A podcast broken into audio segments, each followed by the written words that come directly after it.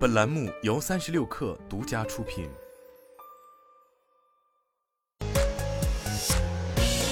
网络新商业领域全天最热消息，欢迎收听快讯不联播，我是金盛。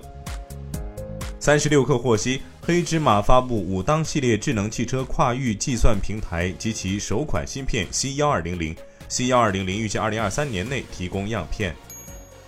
阿里云旗下大模型通义千问官宣开放用户测试体验。记者测试发现，通义千问功能包含效率类、生活类和娱乐类。其中效率类能够写提纲进行 SWOT 分析，生成商品描述；生活类提供根据菜名写菜谱、模仿小学生写作等功能；娱乐类则能够写情书、写诗以及吹彩虹屁等。在自由交谈过程中，通义千问对答流畅，具备一定的中文理解和文学创作能力。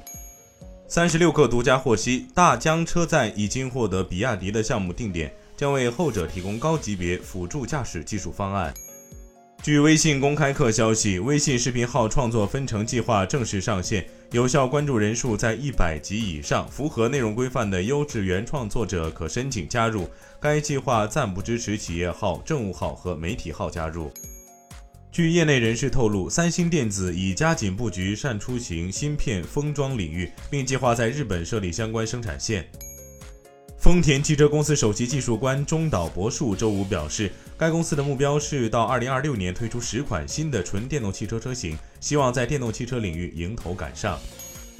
爱马仕全球执行副总裁 g a r a m i d e s i n i s 在接受采访时表示，当前在中国市场的首要策略仍是加码扩张。按照计划，未来爱马仕将会每年进入一个新城市开店。以上就是今天的全部内容，咱们下周再见。